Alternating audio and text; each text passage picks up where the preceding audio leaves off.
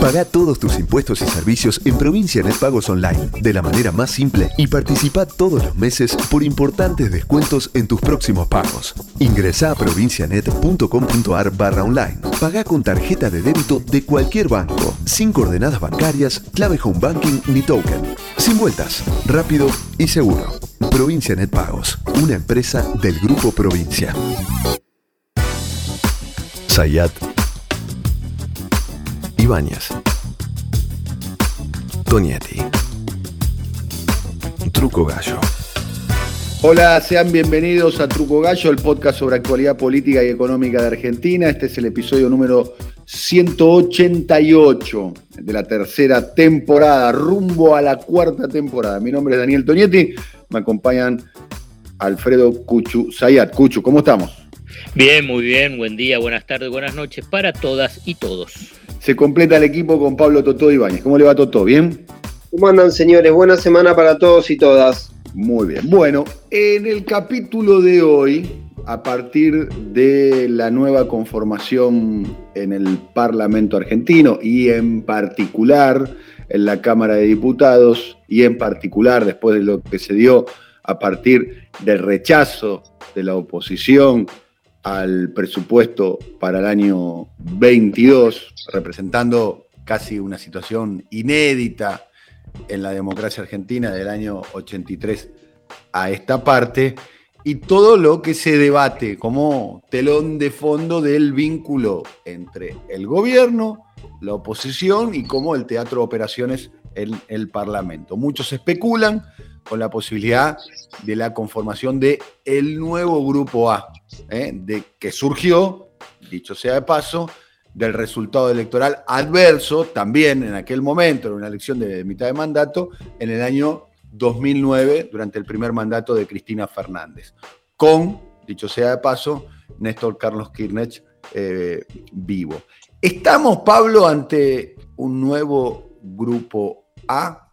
Mira, yo por un lado advierto que en algunos aspectos puede compararse con el grupo A, ¿sí? sobre todo por la cuestión de los números, por la cuestión de un frente de todos, que en aquel momento frente para la victoria, que perdía la mayoría y tenía de alguna manera que replegarse, pero lo que yo advierto que es muy distinto, quizá porque estamos todavía en la efervescencia del primer round, que fue lo del presupuesto, tiene que ver con dos cuestiones. Una cuestión que a diferencia de aquel eh, grupo A, me parece que esta oposición es mucho más virulenta que la del 2010. Tiene un tono político, tiene un sesgo político, tiene jefaturas políticas que son más virulentas que la de aquel momento. Uno me dirá que era otra época, que eran otras dirigentes, no importa. Digo, el tono, el modo en que se comportó, porque si vos te vas a guiar por aquel momento, hubo hasta detalles muy sutiles. Por ejemplo, en aquel momento no se, le no se le rechazó el presupuesto, no daban los números, hubo un consentimiento para que pase a comisión y nunca volvió a presentarse el presupuesto. En la práctica fue una derrota legislativa, pero en la forma hubo cierta gestualidad en eso de que la oposición no quiso pagar el costo de rechazar, de votarle en contra a un presupuesto. Acá,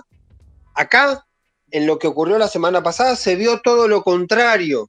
Hubo incluso algunos dirigentes de Juntos por el Cambio que tuvieron que salir a frenar a otros para que no vayan a gritar el gol, como decía uno de ellos, digamos. Terminar armando este, este show, después podríamos discutir a ver cuánto incidió la intervención de Máximo Kirchner y demás. El hecho consumado fue que la oposición se agarró de ese episodio para blanquear su voto en contra, pero hubo ahí como un último atisbo de cierta moderación de no salir a festejar que lo dejaban sin presupuesto. Ese primer dato quiero decir que la virulencia en la actitud posiblemente tenga que ver con toda la política, es distinta a la del 2010. Y el, elemento que yo creo que subyace y que grafique y que le da más gravedad a este escenario, Daniel y Alfredo, ustedes harán sus miradas, sus percepciones, es ¿cuál es lo que, cuál es el objetivo que uno puede adivinar detrás de esta actitud de la oposición? Porque uno puede entender claramente, démoslo como dato objetivo, como dato objetivo. La política tiene que ver con las tensiones, tiene que ver con las discusiones, con los matices. Ahora, en algún momento uno se sienta a charlar y acuerda algunos puntos básicos de convivencia. Eso empezó a estar ausente. Lo que parecían acuerdos básicos de convivencia que podría haber sido, por ejemplo, enviar el proyecto a comisión, se rompió. Por los motivos que sea, pero se rompió. Entonces uno puede empezar a especular, sobre todo, y esto es un, voy una digresión, en Juntos por el Cambio no importa cómo se autoperciben los diputados desde el punto de vista ideológico. Ahora, siempre los corren por derecha. Digamos, no es que terminan votando en algún momento los que se, se presentan como más moderados que yo y en algún momento se desprenden del malón y terminan teniendo una, una, eh, conducta eh, de alguna manera más moderada. Siempre, aún los más moderados terminan corriendo por, por derecha. Siempre ha ocurrido ahora, digo, siempre posiblemente habrá alguna observación, pero digo, en los temas gruesos, las posiciones que ganan son siempre las posiciones dentro de Juntos de las posiciones más duras, las posiciones más derechas. Y hoy hubo un episodio que ahora lo voy a, lo, voy a ampliar, pero no quiero quedarme en, en, el detalle anterior. Entonces, la percepción de qué es lo que busca la oposición cuando no hay diálogo, cuando no hubo gestualidades, cuando toda la, todo el despliegue, todo el acting, toda la actitud de la oposición es justamente sacarle herramientas al gobierno, uno no puede entender como otra posibilidad, como otra posibilidad, que haya una idea de intención declarada de debilitar al gobierno. No hay otra explicación, digamos, porque si vos te pones en la situación de lo que podría ocurrir con los votos de Córdoba, ¿sí? o lo que podrían hacer los votantes, los diputados de Morales o de Valdés, lo que podrían haber hecho los, em, los diputados de algunas otras provincias, ¿sí? que están involucradas, hasta me voy a caso de diputados mendocinos, donde estar sin presupuesto tiene prejuicio para la provincia eh, de Mendoza, en casos puntuales. Entonces ahí, ahí uno empieza a interpretar que evidentemente está primando una ala que busca producir una herida de profundidad en el gobierno. Quizás lo que estoy diciendo a ustedes les parezca una obviedad, pero cuando uno empieza a mirar los movimientos, empieza a leer y termina interpretando o termina encontrándose con que pasado el hecho hay una serie de mensajes privados por abajo, reuniones, pedidos y demás,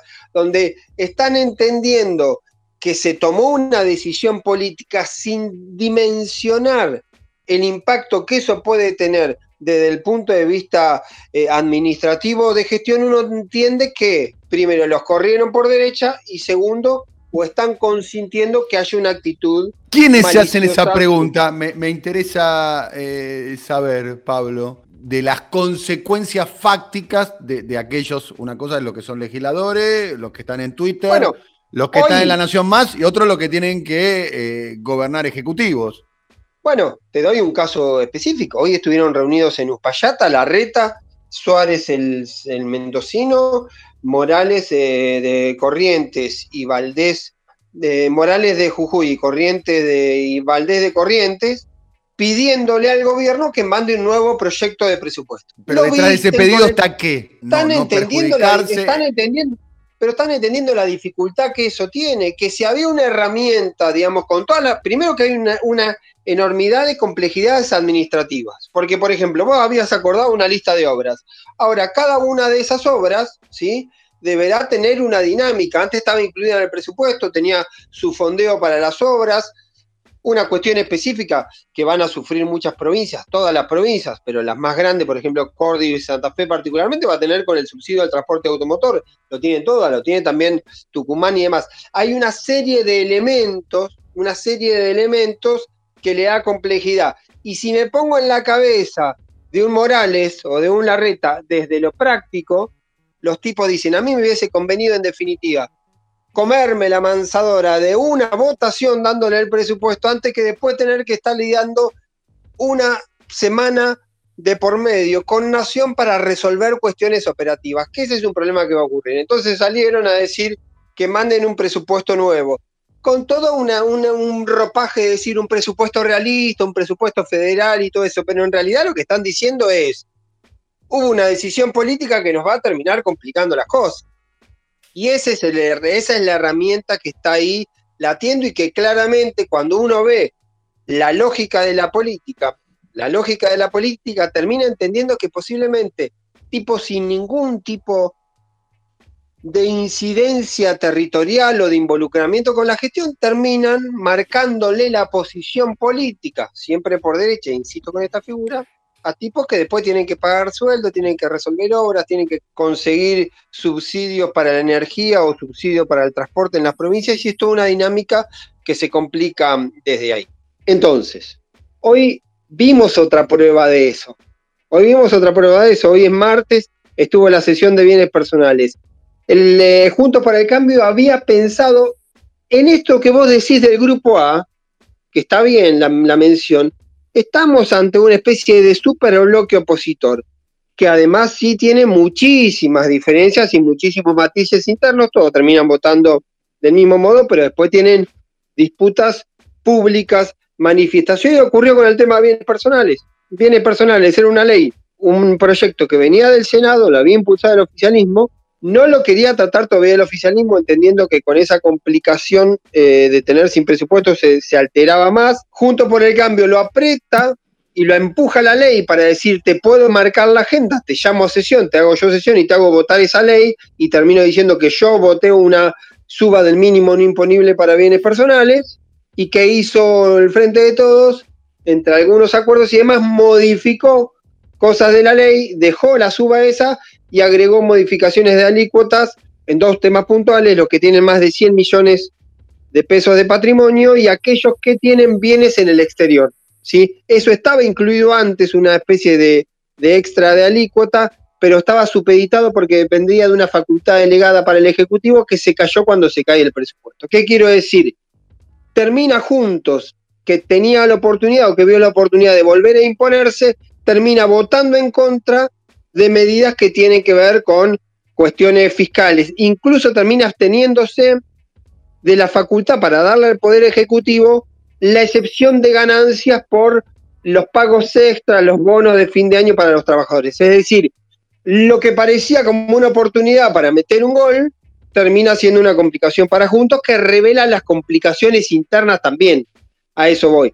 Pero sobre todo está definiendo primero lo complicado que va a ser el Congreso, porque ahí las mayorías van a ser todo el tiempo volátiles, porque el FIT votó con em, toda la oposición contra el presupuesto y ahora el FIT votó con el frente de todos con el tema de bienes personales. Y después empiezan, por ejemplo, Schiaretti votó en contra del presupuesto y ahora con el tema de bienes en el exterior, sus diputados se abstuvieron. No votaron a favor, pero se abstuvieron. Entonces tenés una dinámica muy complicada que con números muy finitos. Hoy la votación salió 127 a 126 y estuvo incluso atada a algunas ausencias y alguna diputada que tuvo COVID, por ejemplo, lo cual podría también haber modificado. Pero ¿a qué voy más allá del episodio particular? De una complejidad de gestión muy, pero muy difícil, con un número que habrá que ver si lo consolida la oposición o en algún momento hay un giro y alguno de estos votantes intermedios, sobre todo los del interbloque federal, toma una posición de más distancia, de no correr siempre de atrás de Juntos por el Cambio, pero establece una complejidad que va en definitiva a demostrar si el diagnóstico, que por lo menos yo hago inicialmente, de que siempre hay discusiones, pero terminan votando eh, hacia la derecha, y si eso responde a una lógica final que tiene como objetivo, que lo domina un sector eh, de la oposición, que es dinamitar todo lo posible para, debilitar al gobierno de Alberto Fernández. Hay, un detalle que para mí eh, no deberíamos desolayar, que, la discusión no iba a letos, al corazón eh, del programa republicano de, la oposición. Voy a poner un, ejemplo contrafáctico. No es que se estaba discutiendo, no sé, la ampliación de los ministros de la Corte, cosa que eh, eso tiene un costo en la opinión pública, electoral, eh, en una coalición de centro derecha o derecha, muy, impactante, ni, ni hablar el, el, posible impacto mediático que podría llegar a tener eso. Estamos hablando de algo que más o menos es lo que discuten todos los gobiernos todos los años en toda la democracia republicana, liberales y occidentales, que es cómo se reparten los recursos del presupuesto. De hecho, en, las democracias parlamentarias es casi, podríamos decir, la gran discusión de fondo, digamos. Y eh, en la democracia como la nuestra, de alguna manera, ni siquiera es tan relevante. Eh, me llama la atención que se le quiera propinar una, derrota en algo donde, eh, en el, fondo, no se juegan demasiadas cuestiones. Y por otro lado, amerita tu, tu interrogante, Pablo, es quién tiene la conducción estratégica de la oposición. ¿Quién es el que, el que está viendo las, tres, las tres jugadas, las cuatro jugadas, las cinco jugadas? Eh, es Rodríguez Larreta, porque Rodríguez Larreta, más allá de que no necesita tantos recursos federales, tiene la pretensión de. Eh, es Gerardo Morales, eh, encumbrado ahora como presidente del radicalismo y con voluntad de encabezar o integrar alguna fórmula en el año 2023. Digamos, son los que tienen que pagar sueldo, los que tienen responsabilidades. Y por otro lado, eso por parte de la oposición. Pero por parte del oficialismo yo vislumbro algo, que lo vislumbro desde el principio del gobierno, que nosotros lo hemos tratado en varios eh, episodios de Truco Gallo, es la incapacidad política del oficialismo, como yo no vi nunca, por lo menos del regreso a la democracia, a esta parte, porque siempre suele decirse, hay muchos politólogos que reflexionan de que hay un partido político per se que es el partido del gobierno. Que gobernar ya te transforma en un partido político con enorme capacidad coercitivas o de diferentes actores. Hay muchos ejemplos. A ver, Alfonsín gana en el 83. Vamos, vamos a la historia Alfonsín, hagamos un repaso rápido. En el 84 convoca un plebiscito, ¿no? Eh, por, el Beagle. Lo hace, entre otras cosas, porque lo necesitaba y lo hace, entre otras cosas, para revalidarse electoralmente y para demostrar que le podía volver a ganar al peronismo. Y se queda con una parte del peronismo ahí. De hecho, Carlos Saúl Menem, en aquel momento gobernador de La Rioja, apoya el plebiscito, digamos. En ese momento Alfonsín estaba eh, eh, por, las nubes en, imagen de opinión pública y, demás. Eh, también lo hace con, Cafiero, cuando arranca Cafiero. De hecho, Cafiero lo acompaña después del triunfo del 87, cuando es gobernador, lo acompaña en una reforma fiscal, que le costó, dicho sea paso, algunos dicen parte de su carrera política. Lo, también lo termina haciendo Menem con Masachés y el propio Alfonsín con la reforma de Olivos. Ni hablar lo que hizo eh, Néstor Kirchner con, con los eh, radicales K y lo puso a Cobos en la fórmula. Bueno, lo que, cómo cooptó parte del peronismo territorial, Macri. este es el, primer gobierno que creo que tiene dificultades para eso y se expresan las dificultades en este tipo de cosas y mi opinión también se expresa por caso en que pasan dos años de mandato y todavía no logró poner un, ministro propio de la Corte, por caso. Bueno, recién ahora se genera una vacante. La dificultad política que tiene el gobierno de, aplicar su, capacidad para generar una mayoría, digamos. Creo que lo, le ha costado. ¿no?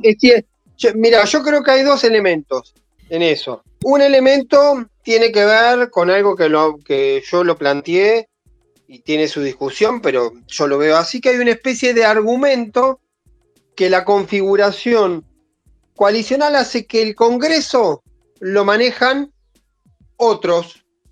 Lo manejan Cristina, Massa y Máximo. ¿Sí? Eso naturalmente debería tener una lógica de cómo intervienen el resto de los elementos. Eso a veces actúa y a veces no actúa. Efectivamente sé que es así, que a veces interviene y a veces no interviene, que en general hay como una dinámica autónoma del Congreso, de hecho, suelen pedir, suelen pedir de manera reiterada a los diputados que haya mayor vinculación, que haya mayor, involucramiento y demás. Y después, debo, debo hacer una observación que no es menor, digamos. También la capacidad de juntar voluntades tuvo un gran fracaso que fue con la 125 y que también de alguna manera también se replicó en el 2010. Por lo tanto, en algunos temas particulares eso ha ocurrido. Lo que se ha vuelto sistémico ahora y tiene que ver con. un detalle. La 25, la, 135 se pierde porque se perdieron voluntades. Los votos, de, hecho. Por eso mismo. Porque por eso mismo digo.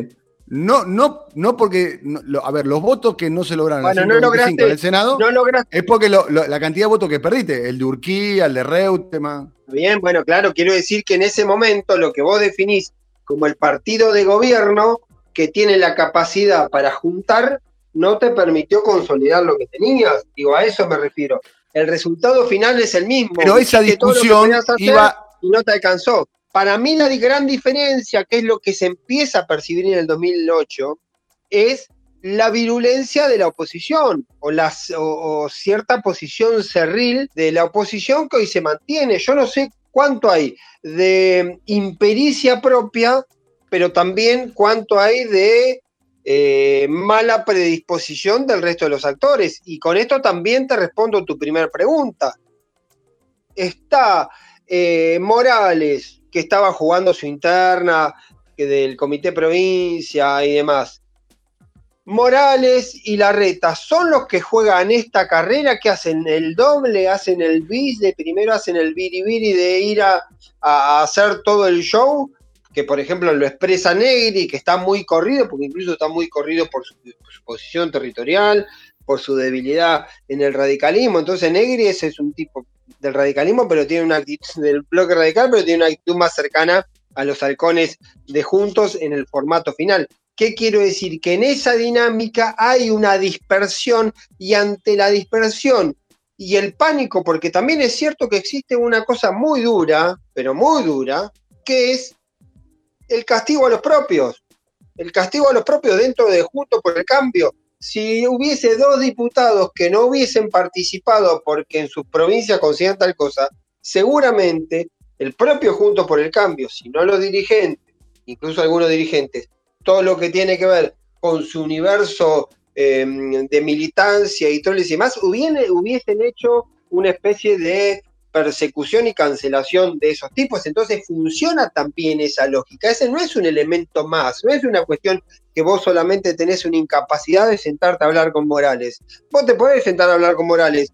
Morales en algún caso puso dos o tres diputados para algunas leyes, pero después tuvo los castigos pertinentes internos por esa situación. De hecho, la última discusión que tiene Morales con Lustó, Lustó le dice que era el más albertista. Como había sido el más macrista, le dice que era el más albertista. Entonces me parece que no es una cuestión de, no es solo una cuestión de impericia del oficialismo a la hora de juntar voluntades, vos tenés delante un formato, digamos, eh, muy duro y que está jugando, creo que claramente, a que no haya acuerdo. Entonces, en los términos, si vos enfrente tenés a alguien que no quiere acuerdo, es muy difícil lo que vos puedas hacer para lograr ese acuerdo, a eso me refiero. Cuchu, ¿qué reflexión tenés del comportamiento de la oposición? La coalición de derecha y de ultraderecha que está hoy en el Congreso es una pieza, a mi entender, humildemente, eh, de una política o una estrategia de acorralar al gobierno del Frente de Todos.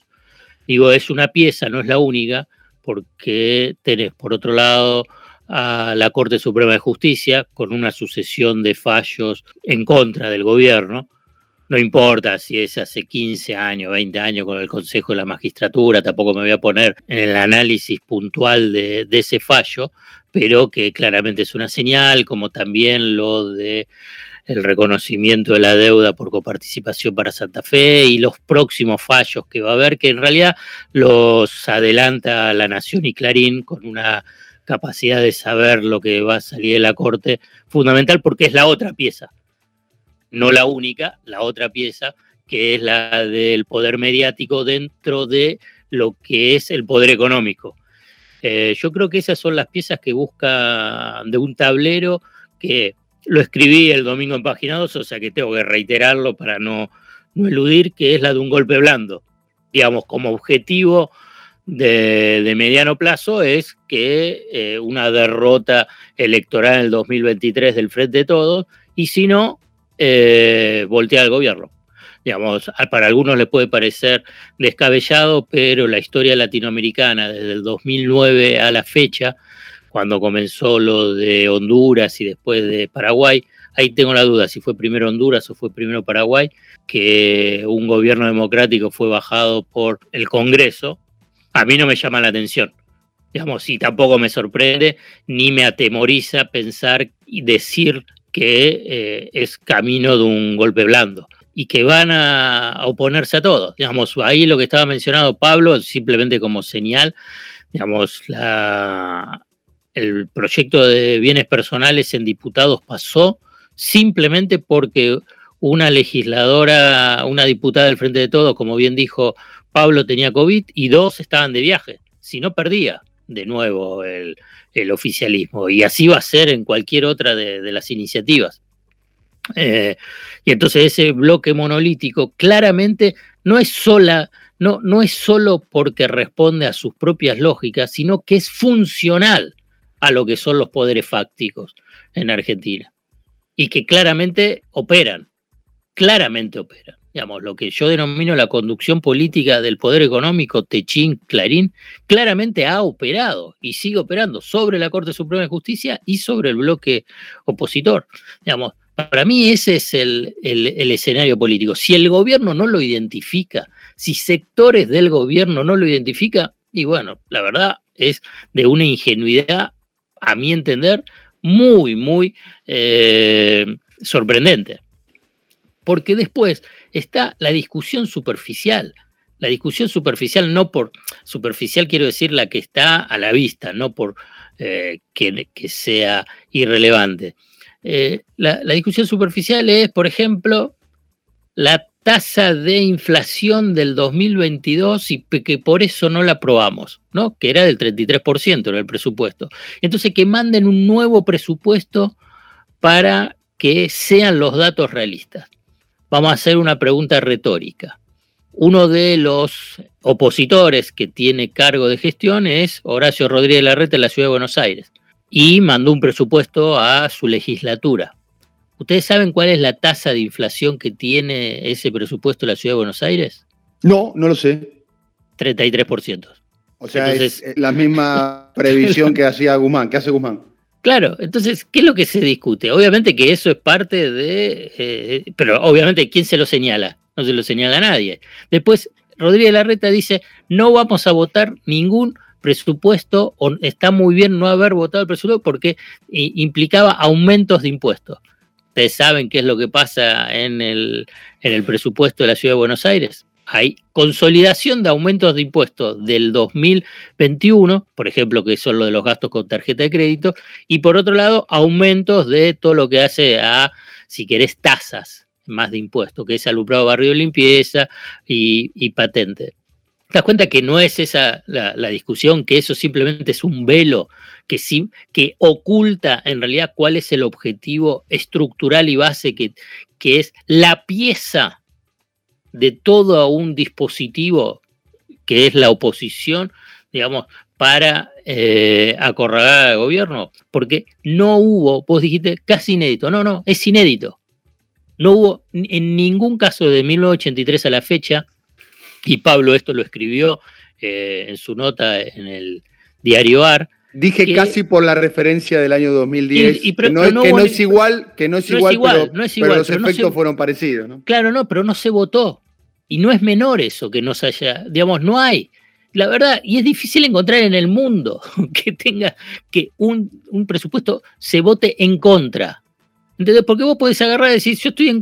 Está bien la oposición que diga, no estoy a favor del presupuesto, pero es el plan de gobierno de un gobierno elegido democráticamente.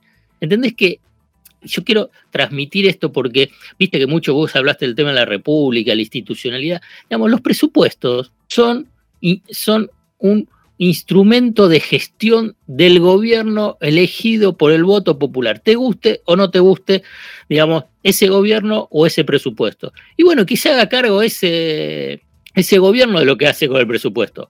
Vos podés agarrar y decir, estoy en contra. Y está bien, está en contra. Pero después se le da ese presupuesto, se le da esa herramienta. Y después agarra, y si querés, mes a mes, día a día, lo vas criticando y diciendo lo que está haciendo. Pero te cierro, te cierro. ¿Qué es lo, el otro argumento que se desmorona de una forma, pero vergonzosa en el sentido de, quienes lo expresan?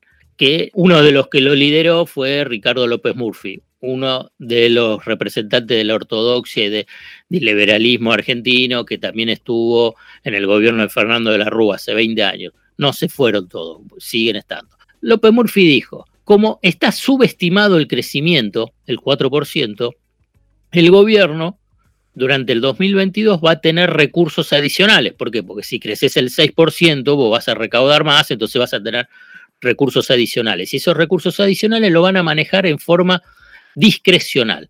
Estuvo en la negociación, decir, bueno, que había incorporar un artículo que a mitad de año, si hay esos recursos adicionales, se vuelven a, se, se discute cómo se asignan esos recursos.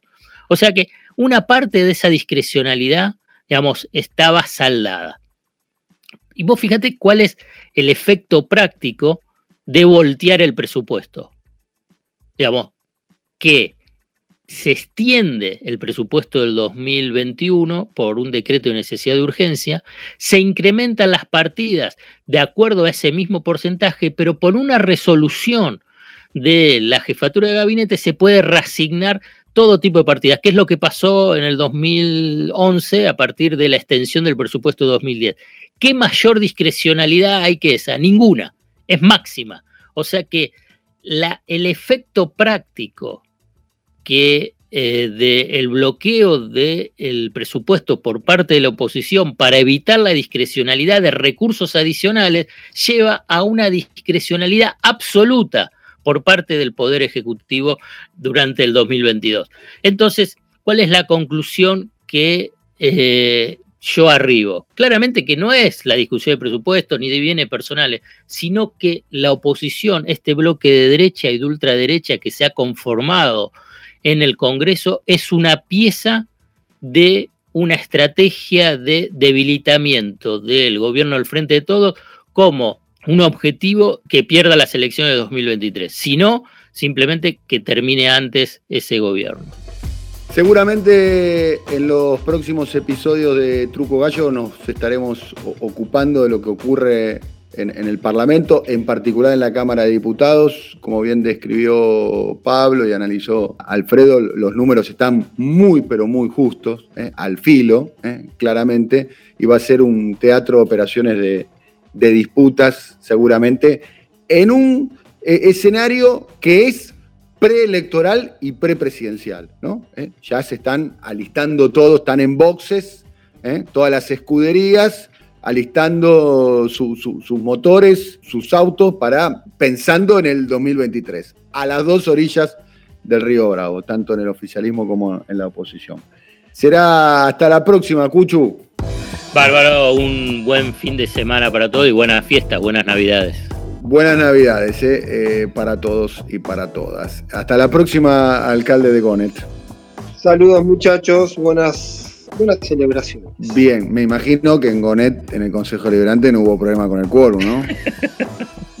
me eh, imagino, ¿no? Me imagino que no pasan por ese tipo de sinsabores, ¿o no? Se ríe, si se ríe el alcalde, que es lo que uno puede pensar. Claro, me, No puede ser porque en este, en este momento estoy votando. En ah, este momento. en este momento me estoy votando el presupuesto. Ah, Como Rosati, que se vota a sí mismo, tiene una autoestima muy alta, ¿no? Para presidente de la Corte, presidente del Consejo de la Magistratura. Muy bien. Bueno, hasta la próxima. Coordinación. Alfred Ábalos. Producción comercial. Pablo López. Realización. Simón Villarrubia. Diseño gráfico. Andrés Roch y Lisandro Aira para brasilcomunicación.com.